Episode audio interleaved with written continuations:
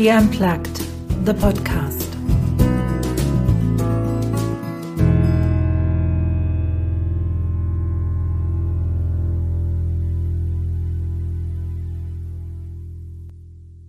How would you say did the coronavirus, COVID 19, help you to become more authentic?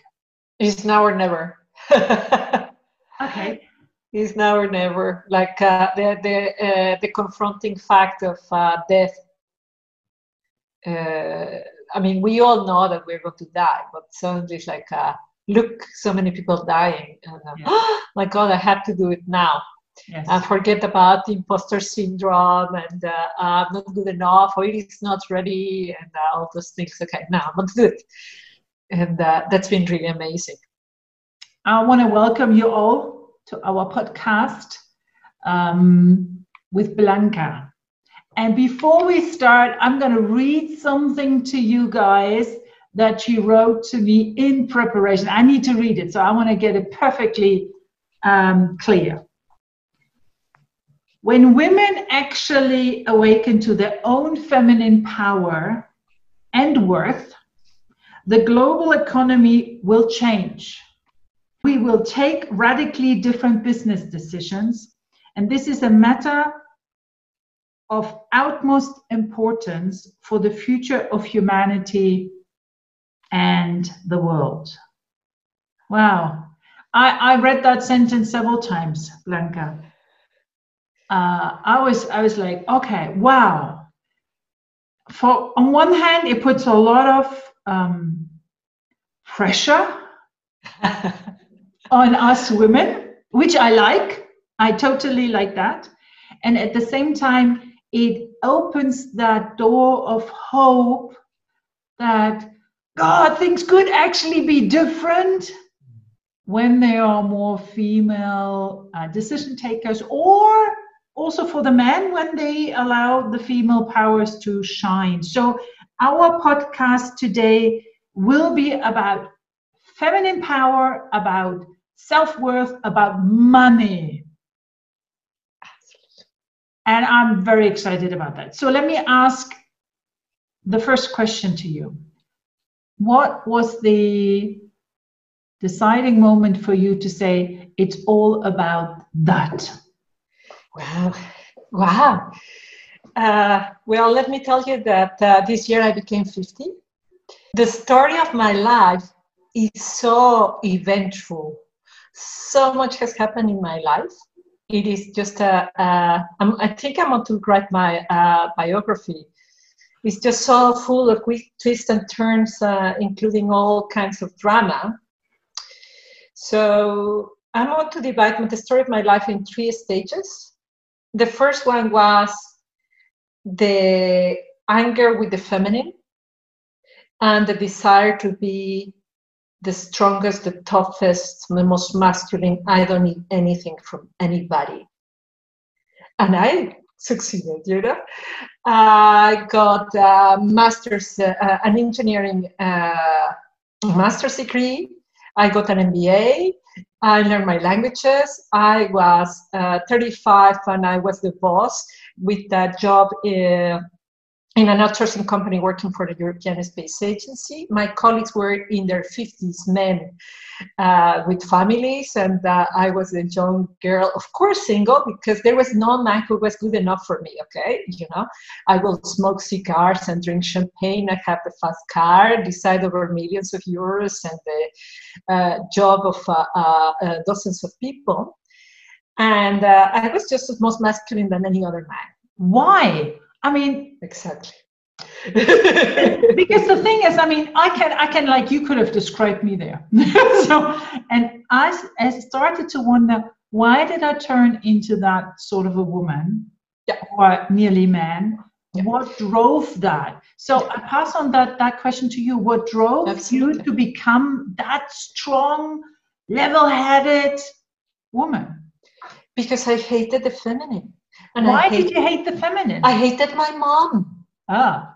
Of course, because she was feminine and beautiful and perfect. And, uh, uh, and my father left her for another beautiful and feminine woman. So my mother was bad because she was so weak that she uh, uh, was abandoned. And the feminine was so bad that this woman who was so feminine and beautiful was the aggressor. Okay. So there was no way in which any woman could do good. So the only way to be uh, good was to be a man. Okay. Either you are the weak and the Virgin Mary like, like my mom, or you are the wicked witch like the lover. And there is no other chance for women to be.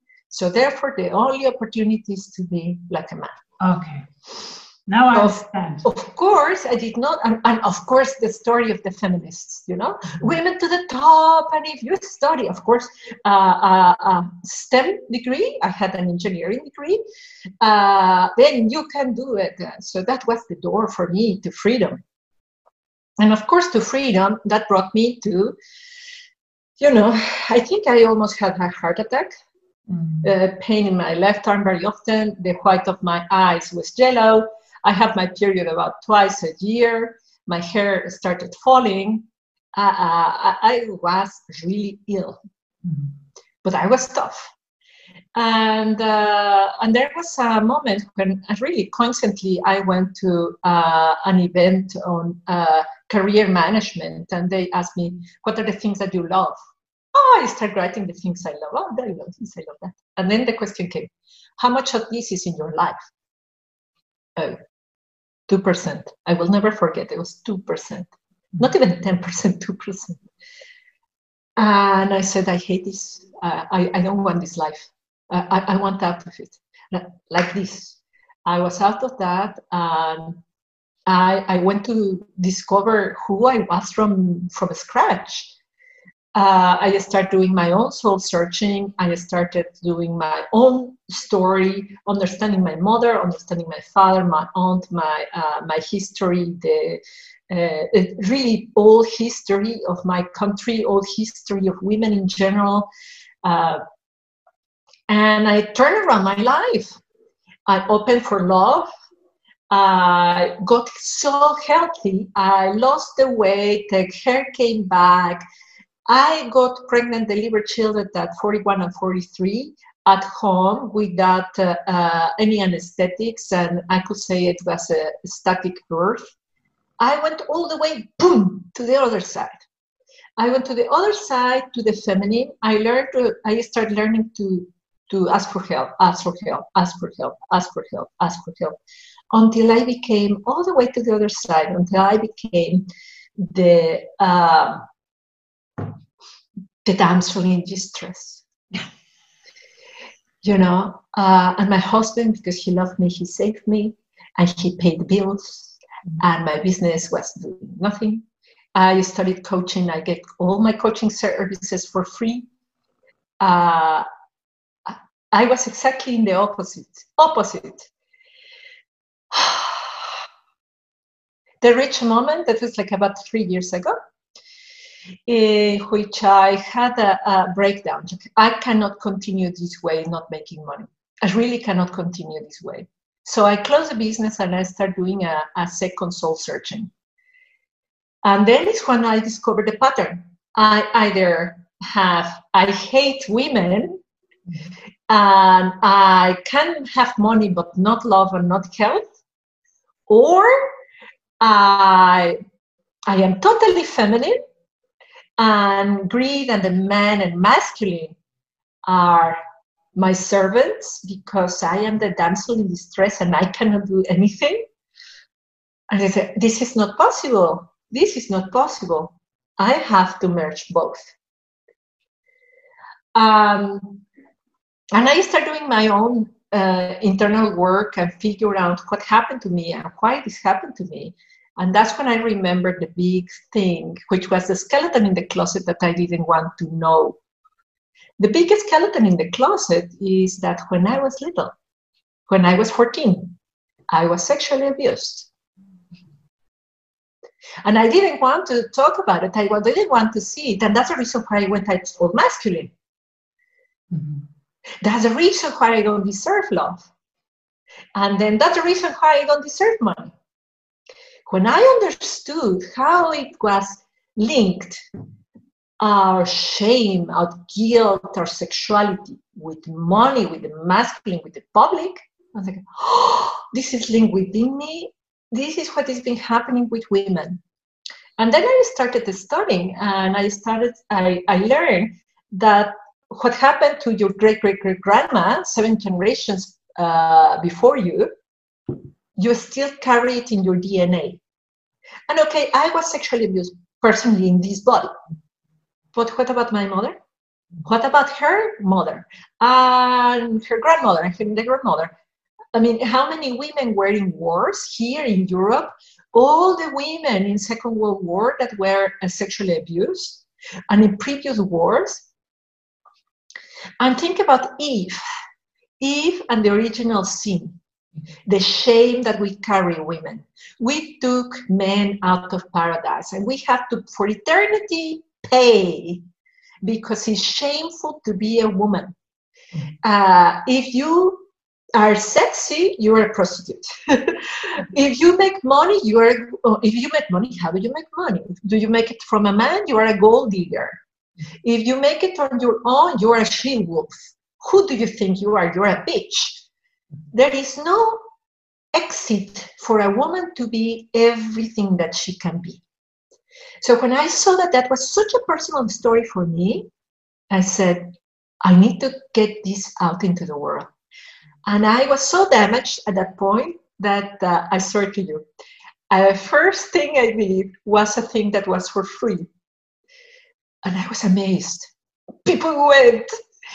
And I start digging more on myself and okay, this is not okay. I'm not valuing my worth. I charge 20 euros and people went. and I've been discovering my worth and expressing myself better. And as I told you just before you press play, uh, this uh, this year the coronavirus really woke me up because this story is so full of shame and guilt and and tears that I didn't dare to talk about it. Uh, this year it was now or never. This year is uh, really we women have to awaken to our power and really acknowledge that that story of shame is just a veil, an illusion.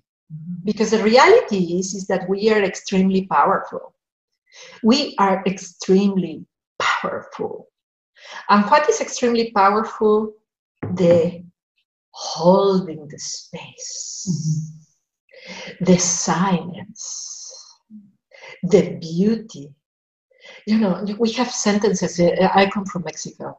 Uh, in Mexico, we say something like, a, a woman pulls harder than 20 donkeys. Women can change realities really quickly without doing basically anything. And that's something that we don't realize. But it's really to stand up in our power show those values and things are going to start moving. It is astonishing. it is really astonishing. And I am not saying doing nothing is uh, it's like uh, the law of attraction thing, you know, like uh, think about the uh, uh, Lamborghini and do nothing. No. Think about what is really valuable for you.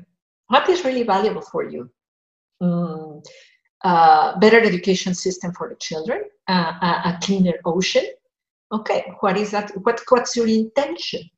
Set that intention, communicate it with people, and see how things are going to move and move accordingly. It's um, what I have figured out is what they mean by women are water.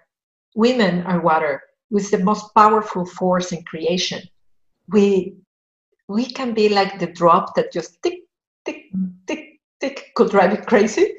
We are like the waterfall that moves everything. We are like the, the, the storm. We are like the ocean that goes and goes and creates the sand. The power of the uh, of women, th- that's the feminine. That is the feminine. Create the jungle. create i mean without water we wouldn't be in this world i do like that image of women are like water let me just go back into the story because I, I, can see people sort of saying, yeah, but I, I, for example, I haven't been sexually assaulted. And so, you know, I, I don't t- carry that shame. I think I want to underline something what you said. Women in our generation, I'm, I'm the same age, their mothers and grandmothers. Our grand, my grandmother, that's the Second World War generation. We all carry it don't make the mistake of thinking just because it didn't happen to me, I'm not affected by it. If you look into uh, family constellation work, if you look at the patterns of behaviors, those women went through hell in the war and they carried, I mean, I know for myself, my grandmother carried shame all her life and she talked about it on her deathbed to her daughter, my mum, passing on a bit of the burden to my mom and then obviously to me. And now I have two daughters. So um, it's it's I find that really important that that the women yeah. the men who listen understand it didn't have to happen to you personally. Yeah for you to be affected. Wouldn't wouldn't you agree? Uh, totally. And uh, it is uh, that's something that I have heard very often. That they tell me, "Oh, uh, I have not been sexually abused," or "I love my mother," or "I love my father." Yes, it's not necessarily that you were coming from a dysfunctional family or they were coming from a dysfunctional uh, uh, culture, but switch on the television. Mm-hmm. I invite you to switch on the television uh, naked women with a, a small G string, that is that is abuse. That is treating women like objects. Mm-hmm. Uh, uh, go to the newspaper and see the women who say we can do it. That is also wrong because that is to devaluating the feminine and just uh, valuing the masculine. We have a history of 5,000 years of just adoring the masculine if you speak, that's good. If you're quiet, that's bad. Uh, you have to be masculine. Who wins in a war? The person who kills the most people. Just the masculine. All that has been, uh, I hate to use it, but the, this word, but this is a trauma. It's a social trauma, it's a trauma of the women.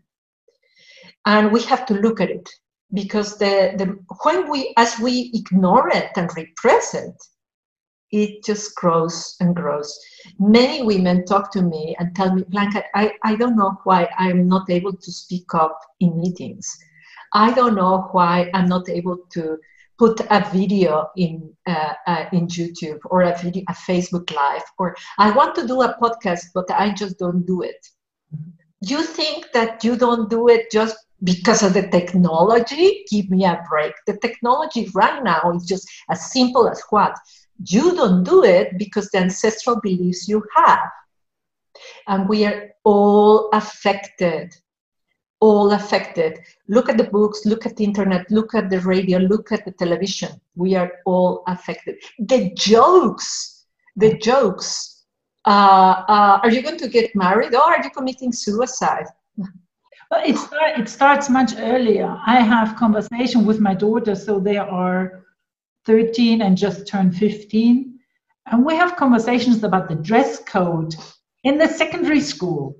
There are rules, you know, there are rules for the boys and the girls, but then the girls, they have extra rules. You know, the top mustn't be too short and, and, and, and, and I find it appalling why do girls have to wear certain things or not wear certain things because of how other people, the boys, the man, feel about it? I don't bloody care. If I want to wear something that, that makes me feel good, well, get a life if it makes you feel uncomfortable.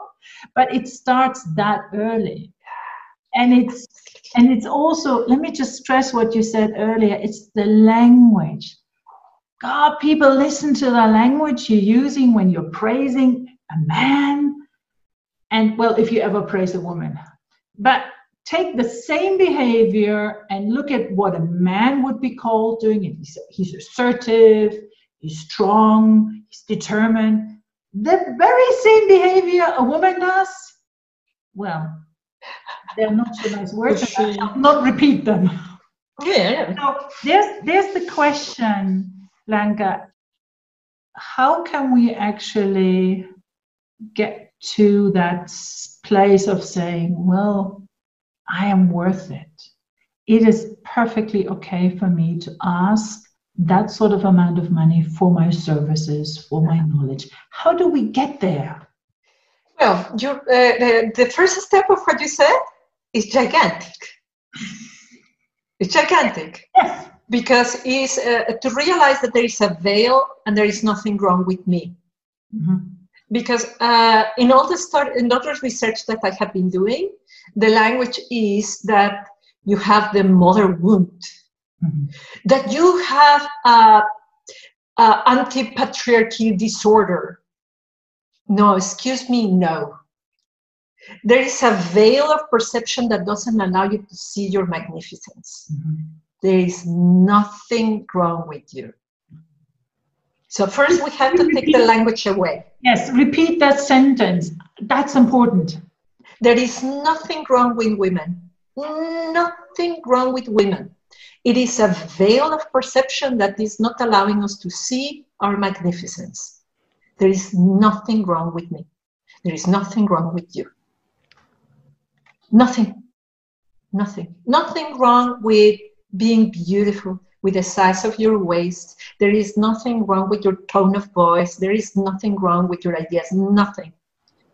Just get the veil out.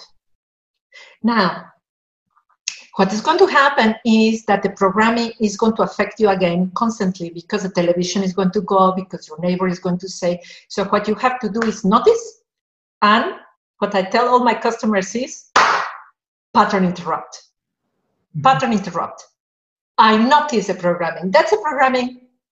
That that television program, that the comment of my mother, the comment of no, or even my thoughts that's a pattern. Okay, that's a pattern. Let's do something else. And then we take a different action. Of course, we have to center and take the action. And then there is another important thing to be able to do this. You cannot do it alone. The difference between men and women is um, uh, men are very much of the hierarchy. If men are in a hierarchy, they thrive. That's the reason why they have created armies, you know, very, very triangular. Men created armies, men created governments, men created religions that are triangular. And if you are into drawing, you t- get triangles and you draw a beautiful body of a man. We are not like that. We are circles. We are circles. Uh, we uh, we need a sisterhood you need to hang out with other women. Uh, you cannot imagine how healing it was for me to start hanging out with women. I start discovering the feminine. I start discovering other ways to reply to my husband, which was loving and, uh, and inclusive and keeping that relationship alive and beautiful, taking care of plants, taking care of children, taking care of businesses in a circular, feminine, organic way. And this is really to break the hierarchy, is to break the hierarchy. And that's a future. I'm, I'm very much into history and futurology. All futurologists say that the future is feminine, the future is networks. Where we are, we are in internet. Who is listening to us? Could be in South Africa, could be in Colombia, could be in uh, Seoul. It, you know, it's network and if that is feminine. So to be able to do this transformation for yourself sure do it within but surround yourself with women who will hold you support you uh, carry you uh, comfort you cry with you uh, surround yourself with women. I cannot stress it enough. Men are very good at networking they're really, really good at calling the guy they met five years ago in a bar and say, Look, I need a favor. and the guy will do the favor because he knows somehow the favor will get returned. Women are different. So, how do we find the right circle of women who uplift us, who hold the circle, and who go in with the mindset of inclusion, cooperation? I was a bully. I was a queen bee. I was competitive. I will not allow another woman to be there. Why? Because I had a low self esteem. Mm-hmm. And what happens is that like attracts like. Mm-hmm. I was bullied. I didn't know what it was to have lovely women around me. It started with one who was absolutely adorable, an older woman. So she started showing me how it could be. And I started flipping a little bit. And then I found another one. And it's a gradual process. It all starts with you. So if you say, Am I? Uh, have I attracted this woman who is bullying me? Before you say, it's her fault? Mm-hmm. You think about, Is there possibly something that I did? Be, for the ones who are uh, listening in the podcast, uh, I am using my hand, and when we point fingers to somebody else, but you point a finger to somebody, there are three fingers that pointing out at yourself. So in the moment we are pointing fingers at somebody else is a moment of self-reflection and to say, is it possible that I could change something? Uh, I love this quote, and that's the quote that I have in my signature already for years. Uh, be extra kind to everybody because they are fighting some kind of battle. I have discovered that every single woman who has bullied me has suffered huge trauma. All of them. All of them. All of them. So when some of, uh, uh, when anybody bullies me, I get this super, super, super extra load of compassion towards that person. And I just send compassion to that person and I go away. I don't need to save them. I don't need to heal them. I'm not their psychologist. I'm not their priest. I'm not Superman. I'm not Superwoman. I'm not God. I walk away. First, I send them love, and then I leave. Uh, uh, uh, I, I, love to. I, love psychology, and uh, uh, and I've been studying a lot about sociopaths and psychopaths. Mm-hmm. Uh, bullies are in the borderline of uh, sociopathic, psychopathic behavior. They are very difficult to deal with. They are very difficult to heal. So if you find a person like that, the best is to surround yourself with love and send love to that person and really walk away. Mm-hmm. If that means that you need to quit the job, quit the job. If that means that you need to divorce, divorce if that means that you need to fire him as a customer, fire him as a customer. There will be jobs, there will be money, there will be another customers, but protect yourself because that could be dangerous. Mm-hmm. And the more love you be, uh, give, the less bullies you will find. I think that that's important. That that thought of it's not about rescuing and saving the other one but about rescuing and saving myself. It's not about thinking the other one will change next time. Yeah, uh, I believe that uh, uh, we have the responsibility of becoming the absolutely best version of ourselves, each one of us. What is that? Well, you will discover it. Is it to be a mother? Is it to be uh, um, you know, a painter, or is it to be a writer, or is it, you know, what it is for you is your own personal stories, your sacrifice. What are you going to give yourself sacredly to? Uh, that's your responsibility. Mm-hmm. So somebody else is not doing his or her work. That's his her responsibility. That's the limit.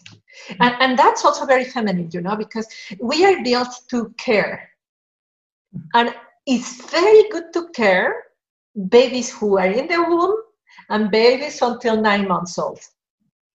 As soon as your baby is nine months old, because that's where the um, mirror neurons kick off, when they start realizing that they are not the mother, you have to start letting them go so that you become the empowering mother, not the devouring mother.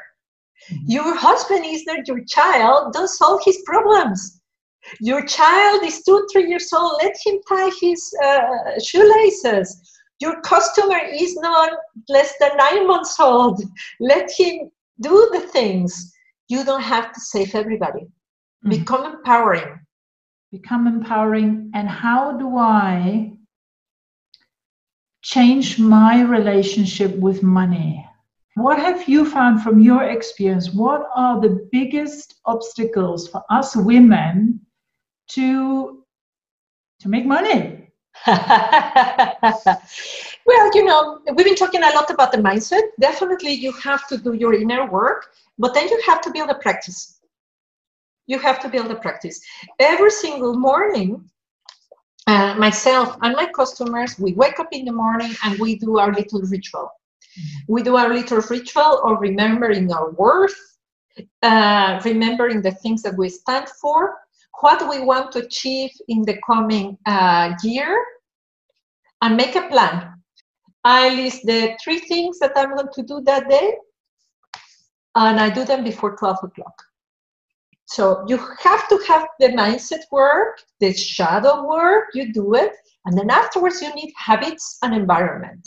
If you don't have habits and environment, you are not going to do it. And within the habits and environment, you have to level yourself up.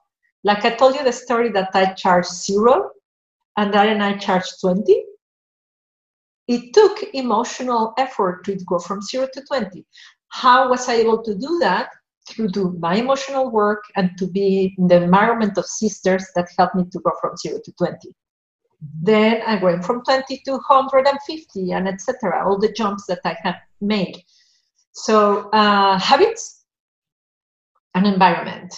Make sure you back up your good intentions with daily rituals, daily habits and make sure you cover these habits with a nice environment of sisters.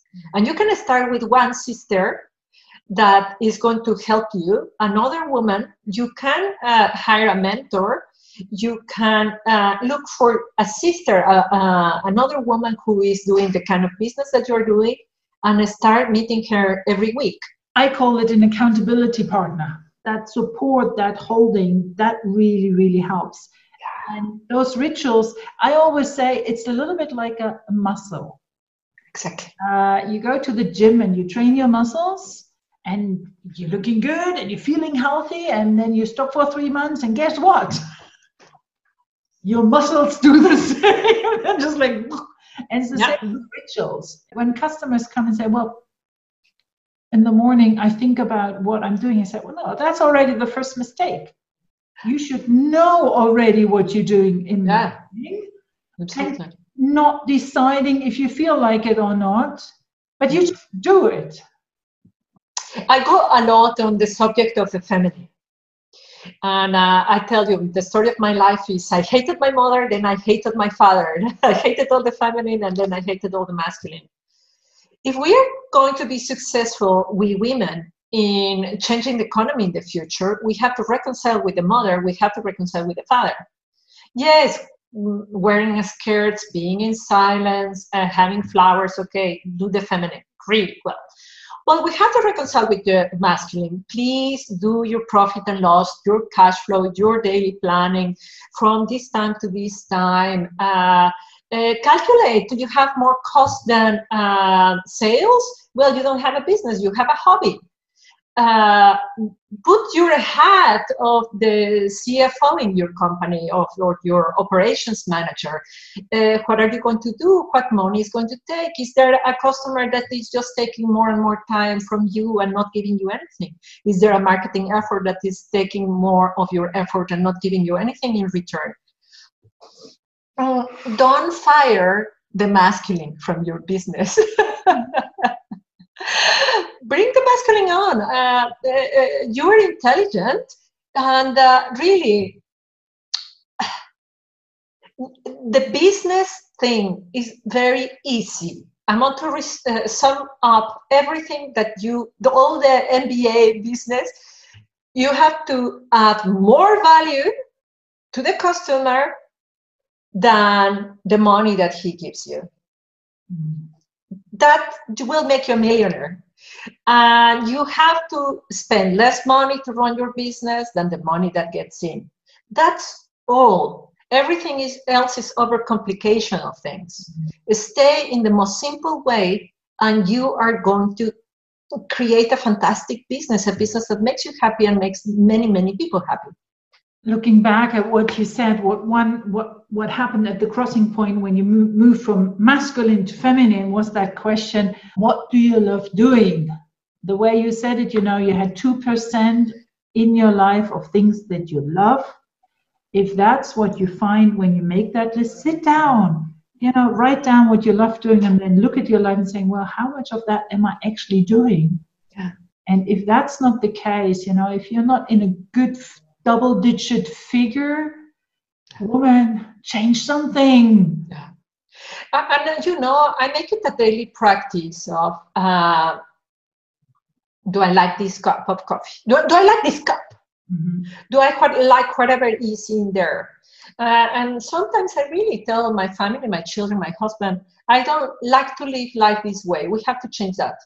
I don't like eating this. I don't like arguments. I don't like a dirty house. I don't like to be late for an appointment.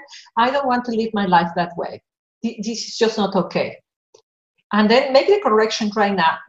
Because if you are clear of where you are going, it's really easy to get there. Mm-hmm. It's just very easy. But if you don't know where you are going, it is very easy not to get there. it's very easy to really quickly get to a place that you will feel absolutely miserable.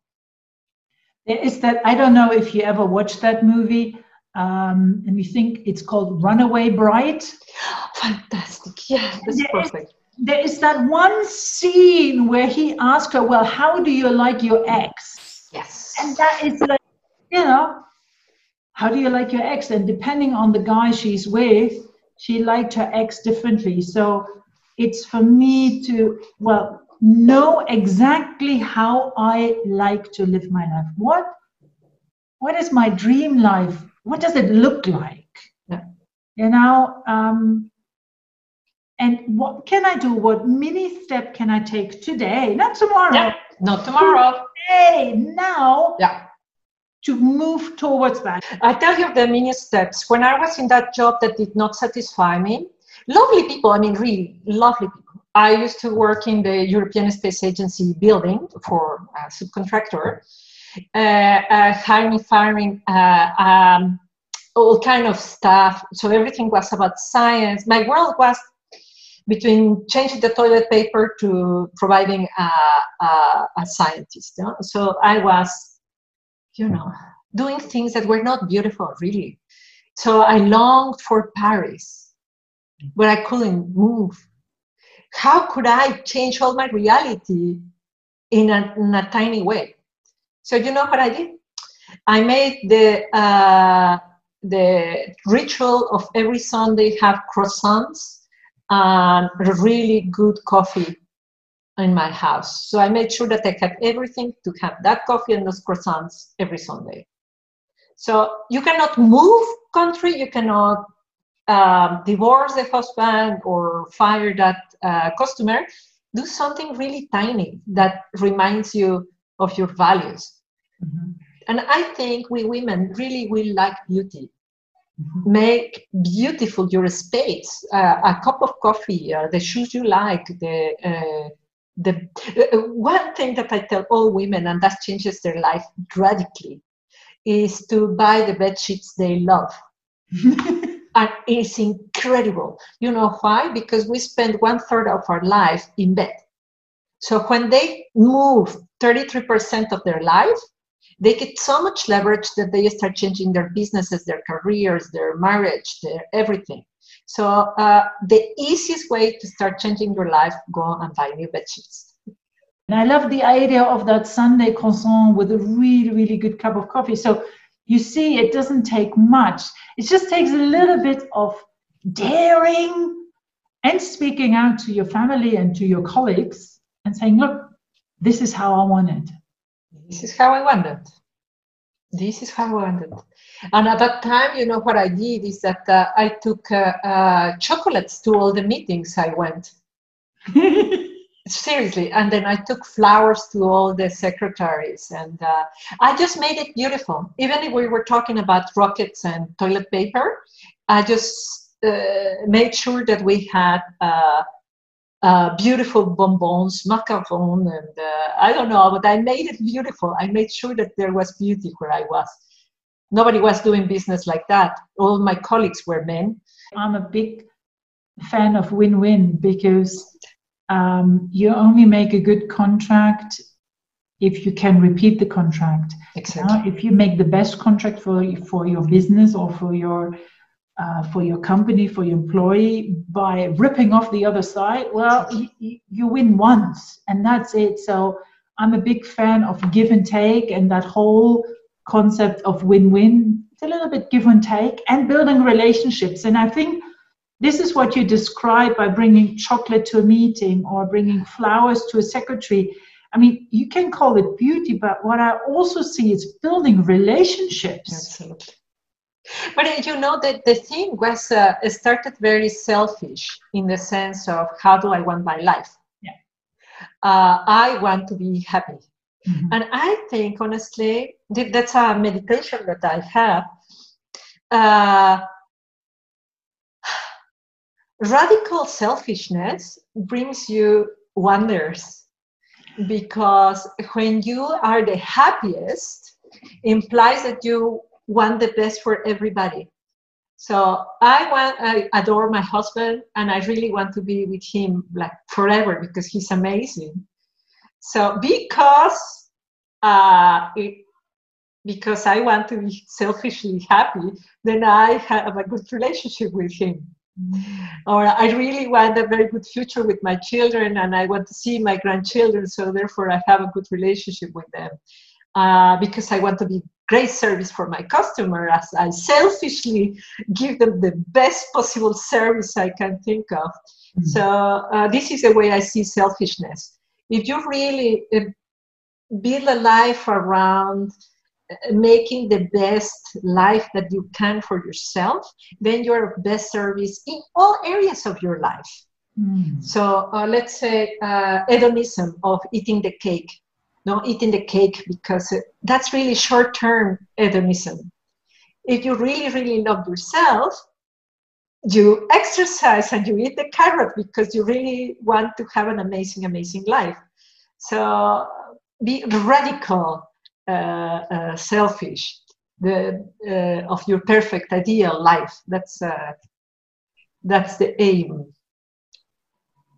I like that because because you look deeper. It's it's it's not the short term gain mm. you're going for. It's the mid and long term yeah intention and pro- call it profit intention motivation that pushes you towards doing things that I think people wouldn't connect to radical selfishness. But if you explain it obviously in that way, it's like, well, because I want that, I do all of that. What can we, for practical steps, can we leave our listeners and viewers with to move towards a self worth, a good relationship with money, a life where they're saying, well, it's not just 2% that I love, but it's like, mm, awesome. Awesome. um, I came up with uh, three. I was uh, brainstorming on that. What would there be? So, this business is everything about awareness. So the number one is about educating yourself. Educating yourself about the past of women. So read the history of women, read biographies, read novels, go historical, and see the future. What's the future? The future of women. Look at the history of women and all the women the the, his, the stories that they haven't told us. For example, one of the things that I knew is that uh, in the Second World War, they were female executioners in, in Nazi Germany. There were female executioners. I found that fascinating because we can be bad. We can be bad. And to see that is quite interesting. We are not the victim. Mm-hmm. So the idea is that we get out the the idea of the victim. That in the gold rush, there were women who were not just the prostitutes in the brothels, but they were women looking for gold. I found that fascinating. Look for stories of women that you never knew about so that you expand the colors, that you expand the, the, the your concept of what feminine is. Mm-hmm. Feminine is not just pink. Mm-hmm. It's red and it's green and it's purple and it's black and it's, there are so many different ways of being a woman. So educate yourself. Number two,